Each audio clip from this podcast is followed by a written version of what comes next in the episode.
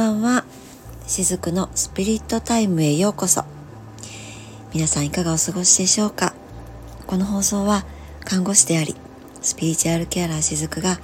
あなたのハートに直接お届けする声のサプリです。自分と仲良くなって自分らしく生きるためのマインドやセルフケアについてゆるりとお伝えしています。はい。ということで、今日は3月27日の月曜日ですね。週の始まり、皆さんいかがお過ごしですか、えー、今日これをね、収録しているのは前日の日曜日の朝ですね。まだ比較的早い時間帯です。8時台ですね。えー、先ほどまで私の住んでいるここ、福岡地方は雨が降っていました。夜中もね、きっと降っていたんだろうなと思います。朝起きたら屋根がね濡れていましたのでね降ったんだなと思っています、えー、一方でですね昨日日中は割と暖かかったんですね。でその前日その前の日も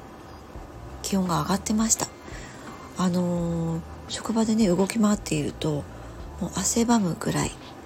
気温が上がっていたと思います。でもやっぱり夕方になると気温が下がるのでね、えー、まだまだこう衣類の調節が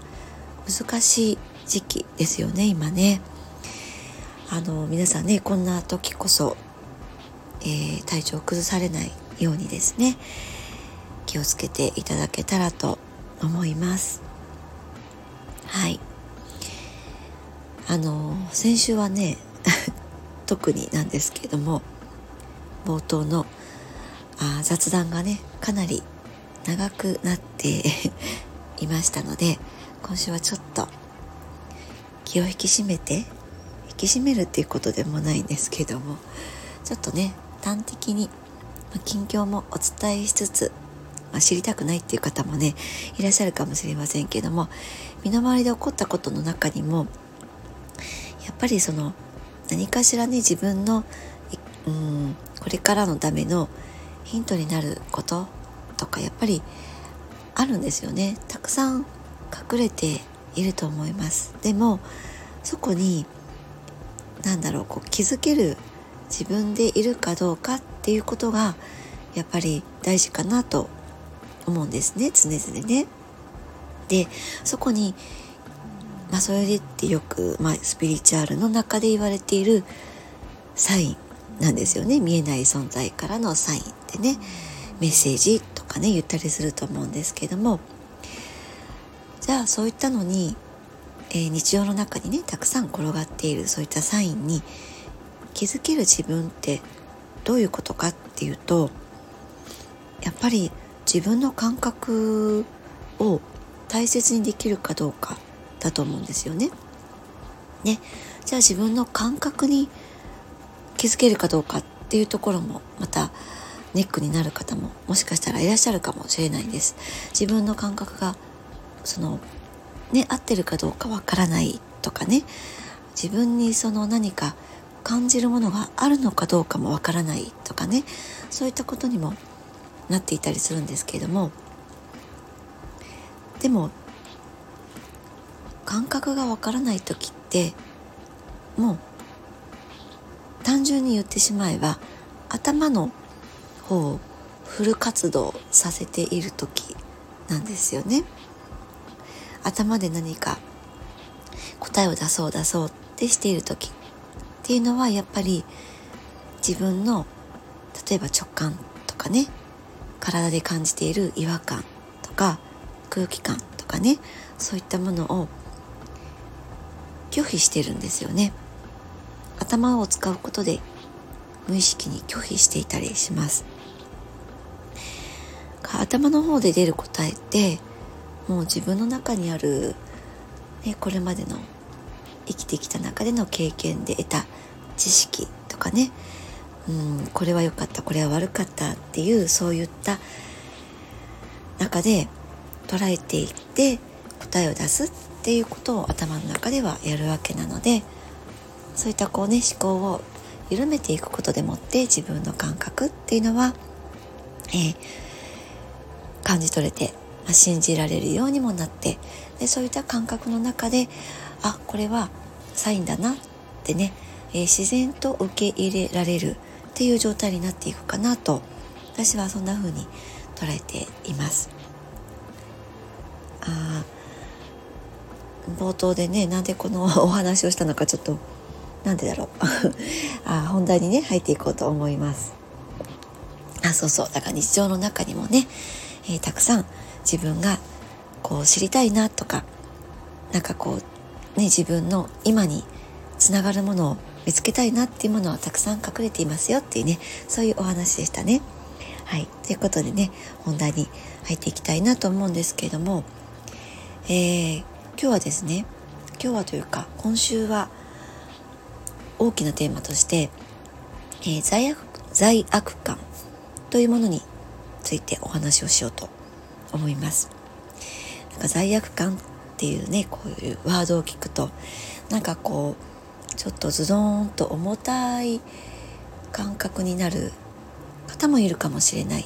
ですね。まあ、そういった方こそ是非聞いていただけたらと思います。あのそういった方ほどきっとね自分の中に罪悪感がたくさんあるからこそ反応したりするんですよね。まあね今日は私がこういうお話をさせていただきますけれどももうね私の中にもたくさんありましたよ罪悪感もう常にありました。もうそれはねおそらく小さい頃からありましたね。もうあの自分の頭の中で何か言語化できる年齢になった頃からあったと思います。どうして私はこの地球に生まれてきたんだろう。ねなんかもうそこでつ、えー、すでに罪悪感がね始まっていたのかなと思うんですけれども、えー、なぜね今週この罪悪感についてお話をしていこうかなと思ったのかと言いますとあ先日えー、っと遠隔でねヒーリングを受けてくださった方がいらっしゃいます。そう私遠隔でもねヒーリングをさせていただいてます。もちろん対面とかでもしていますしあのセッションとかね講座もしているんですけども久しぶりにねこの遠隔でのヒーリングのお問い合わせがあったんですね。で、えー、まあもともとその方ですねヒーリングのクリームをお求めになるために私のホームページか何かをねご覧いただいたみたいなんですねそしたら私がまあこういったいろんな活動をしているっていうことでだったらヒーリングもお願いしようということでお申し込みをしてくださったわけなんですけれどもあのお申し込みをねしてくださった時に、えー、まあうんとお申し込みフォームに備考欄があってそこにね皆さんお申し込みをされる時にいろいろと書いてくださる方もいらっしゃいます今の状況をさらっと書いてくださる方もいらっしゃるしでその方もあの書いてくださっていたんですね。でまあその方はね体に出ている症状のことについて、えー、腰痛があったりとかね、えー、膝がとか股関節がとかいろいろと体の症状について書いてくださっていました。であのおそらくねそのお申し込みのフォームを見た時にヒーリングクリームも合わせてお求めいただいていたのであこのクリームはねその痛む箇所とかに、まあ、塗っていただくんだろうなっていうのは感じていました。で、えー、痛む箇所とかをねたくさん書いてくださっていたり、まあ、その後もねこう日時の決めるねやり取りとかをさせていただいている中でこの方が今捉えているのは体に出ている症状なんだけれどもあのこれはねいつもよくお伝えしているんですけども体に出ている症状っていうのは自分の内側にある何らかのね未消化な感情とかなんかずっとこう溜まり溜まってしまっている意識とかそういったものが症状として現れている、えー、肉体を持って生まれてきている私たちにそういったものがあるよって教えてくれるための具現化されたものなんですよね。体の不具合っていうのはね。でこの方にもそういったものがたくさんあるなっていうのをまず感じていました。で実際にヒーリングをさせていただくようになったんですけどもこの間ねそれをさせていただいている時にえー、まあご本人のね口からおっしゃったんですが何かこう今で起こっている出来事の中で罪悪感があってっていうことをねおっしゃったんですね。でそれはねあのヒーリングをしている時からもうなんかビシビシ伝わってきていたんですけれどもねヒーリングってその方によってなんだろうな私とお客様との間に起こる現象が結構変わったりします。でこの方の場合は、えー、主にはね例えば股関節とか腰痛とかっておっしゃってたんですけれどもそういった何かこう関節というよりかは、えー、ハートのねあたりからすごく意識を感じたんですねその方の深い意識を。でヒーリングをしているうちにその方のね幼少期の姿が出てきました。でまあその時の様子はねあまりここではちょっとねあのプライバシーのことになるので詳しくはお話ししないんですけども幼少期の頃からその方の中にも罪悪感があったみたいなんです。でそのことにね気づいてほしいんだっていうアピールをその方の幼少期の子がね私に訴えかけてきていたんですね。だからもちろんその方が体に現れている今痛む箇所とか気になっている箇所っていうのもヒーリングをしていきながらえー、この方の場合はハートのチャクラと喉のチャクラのあたりに重点的にさせていただいたんですね。すごく今回分かりやすかったことがあったんですけれどもヒーリングの前に少しお話をさらっと伺うんですね。でその時はね言葉がこう詰まってなかなか返ってこなかったんです。その方からね。ちょっと問いかけをするとなんか言いたそうなんだけれども帰ってこなくってでもその時にもあちょっと喉のチャクラがなっていうのを感じていたんですがやっぱりヒーリングに入ると、えー、ハートのチャクラと喉のチャクラって連動しているのでどっちもね結構ちょっとね重点的にさせていただいたんですね。そしたらヒーリングが終わった後にもうね、えー、ものすごい勢いでお話をしてくださったんです。でヒーリングの最中に起こったことをお伝えしていくともうそこでこう何て言うのかな。何かね。ネジが1本不要なネジがねポンって飛ん飛んでいったみたいにバーッとねお話をしてくださったんです。幼少期の頃のこととかそして今現在起こっていることとかをねお話ししてくださったんですね。でこれはねどういうことが起こっているのかっていうとあのよくスピリチュアル界の中でね「え許す」ってね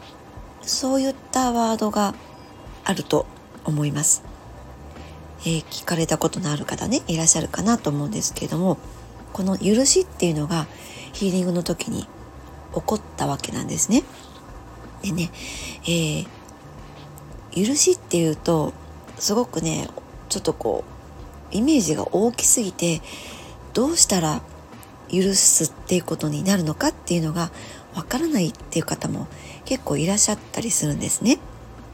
えー、この許しっていうのはシンプルに言うと解放するっていうことなんです。自分を解放するっていうことなんですね。だからこのヒーリングの時にこのお客様との間で起こった許しっていうのはもう本当に喉のところの解放が起こってそしてそうすることでハートのところも解放されていったので、えー、ヒーリングの前になかなか言葉にできなかったことがまるでね本当にこう機関銃のようにお話ししていただいていたんですけどももう自分の思いをバーッとこうお話がってきたっていう、まあ、そういった状況だったんですね。で、えー、まあその許すとかですね解放がしっくりこないっていう方がこの罪悪感っていうのが大きい、まあ、そういったことがね結構ありますよっていうことをねお話ししていきたいなと思ったわけなんです。えー、あもう今日すでにね15分超えてしまっていますね。もうちょっとね今日お話ししてまた次回にね、えー、続けていきたいなと思うんですけれども、えー、己をね知るってねそしてまあ心に向き合うとかね。でそういうのってこう許しましょう。許しましょうっていうのは非常によく聞かれるようになったね。ワードかのワードかなとも思います。でその解放するとかですね。あとこう手放すとか、まあ、そういったのもねよく聞くワードかなと思うんですけれどもこれがねそのなんか全然しっくりこないっていう人もやっぱり多かったりするんです。で私もやっぱりそうだったんですね。先ほど罪悪感がもういっぱいありましたっていうふうにお話ししたしましたけれどもやっぱそういったものを手放していこうってしていてもその手放すこととかもわからない、ね、自分を解放するっていうこともわからない。だからこの罪悪感はずっと私は背負っていかなきゃいけないんだっていうなんかそういったねあ思考回路になっていた時期もあったんですがそのねそういったこう思考回路になっていると許しましょうとかね結構言われていたんですよね。あとどなたかに相談するとねそのスピリチュアルマスターとかねいろんな方がいますけれどもでもそういうふうにその許しましょうってね言われてまあじゃあ許せばいいんだろうけどただそれが私できないんですよ。っていう状況でもありました。でまあそういうふうにその思った時にこれはやっぱりその罪悪感っていうのが非常に自分の中でも大きかったんだなっていうのをずっと感じていたんですね。だから罪悪感が大きいのでそもそもそんな私が許されるわけがないとかね。こんな私は、うん、幸せになっちゃいけないとかね。もう解放っていうことよりももっともっと自分を厳しくやんなきゃいけないとかね、えー、そういうふうな思考パターンも出来上がっていました、えー、この罪悪感ですね。今また非常に何かこうドーンとエネルギーがね感じくなってる感じがしていますこの世の中全体のね。エネルギーはどんどん軽くなっている感じはするんですけれどもその中で、えー、罪悪感を例えばもし感じるようなことがあったら、えー、何かこうガガガッと引っ張られるぐらいその罪悪感ってやっぱり強烈なんですよね。えー、罪悪感とかあるいはその自分には価値がないとかそういうものっていうのはやっぱりね恐怖がベースにあるんですね。恐怖がベースになっているわけなんですけれどもとてもですね大きいんですね。で罪悪感だけ持ってますっていう人は実は少なくって罪悪感があると漏れなくそこに無価値観があります、えー、だってねその罪悪感ってその罪人っていうね、えー、罪の人ね罪人っていう意識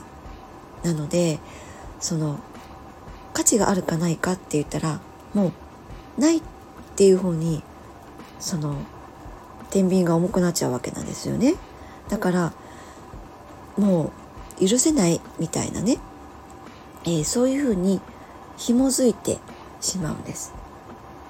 だからああ今までねこんな辛い思いをしてきた我慢をしてきた自分とかね人一倍えー、努力をした自分なんだけれども罪悪感が大きいからだからそのこんな自分だからこれくらいしなきゃいけないとかもういつまでもこんな自分は許せないとかねそんな風にもっともっとなっていってしまうんですよね。えー、罪の意識から救われないといけないので救われるために罪をまた作るっていうまあもう連鎖に入ってしまうんです。えー、これはなかなかね自分では気がつけないかもしれないです。私もね気づけませんでした。自分でそういったループを作り上げてしまっているっていうことに気づけなかったんですね、えー、罪人はですねその救われるために、えー、罪人罪人ってね救われないといけないじゃないですか。で、えー、自分がね罪悪感いっぱいだったらあーなんかよかったこんな私でもってねそういうふうに思える瞬間がないといけないからだから罪が必要なんですねだから非常にその罪悪感を感じるようなシチュエーションを選ぶことによってもうこれはね自分が選んでいるんですけれどもそういうふうに自分で自分をそういう状況に持っていっちゃうんですね。うんえー、なんとなくお分かりいただけますでしょうか？だからその罪悪感ってね本当に持っていたいのかなっていうことなんですよね。えー、いろいろと罪悪感って小さいことでも感じますよね。なんかこう自分の罪悪感じゃないものも実は私たちってもともと持って成長していたりもするんです。えー、というのはですね、まあ、これは自分だけじゃなくって自分の親の世代もそしてそのまた上の世代ももうずっと罪悪感を持っていたんですね。えー、ずっとずっと昔だったらね例えばなんか子供にね美味しい食べ物さえ、まあ、美味しくなくても例えばこう戦時中であればあね米粒一粒でも満足に食べさせてあげられないっていうそういう時代もあっただろうし、ま、今は食べさせることができてもあの時ねちゃんと食べさせてあげられなかったとかねあるいはあの時代だったからちゃんとした教育を受けさせられてん？受けさせてあげられなかったとかですね、まあ、いろんなこう時代背景の中でいろんな罪悪感ってずっとずっとその世代ごとに持っていたと思うんですよね。でそういった意識ってこの今の私たちの、ね、物質が豊かになった時代には実際はそういったところでの罪悪感っていうのは抱かなかったとしてもやっぱり DNA の中にねあ残っているんですね、うん、そういった意識ってずっと代々、えー、受け継がれていたりします。うん、でまあ今はですねちょっとそういうあの物質的なところでの罪悪感ってねそういう時代ではないかもしれないですけどもどちらにしろそのベースにある、えー、罪悪感っていうのはね変わってないんですね。だから例えば誰かを嫌いになるとかねあの人に会いたくないとか、えー、あるいはこう親に申し訳ないとかね。子供を見ていると、えー、なんかこう自分が辛くなるとかね。そういうものっていうのはその相手のことが本当に嫌いとかそういうことよりもその人の存在があることで自分の中にある罪悪感が増すから嫌なんですね。だから嫌いとか一緒にいたくないとか一緒にいるだけで自分がこうなんか疲れるとかですね元気がなくなっちゃうとかイライラしちゃうとかそういうのは全てその罪悪感から来ていたりします。はい。ということで今日はちょっと30分近くにもうなってきていますのでね、えー、この続きは次回水曜日ですね3月29日の水曜日にお話をさせていただきたいなと思いますはい。えー、ゆるりほっとする時間を大切に今夜もお過ごしください。最後までお付き合いくださりありがとうございました。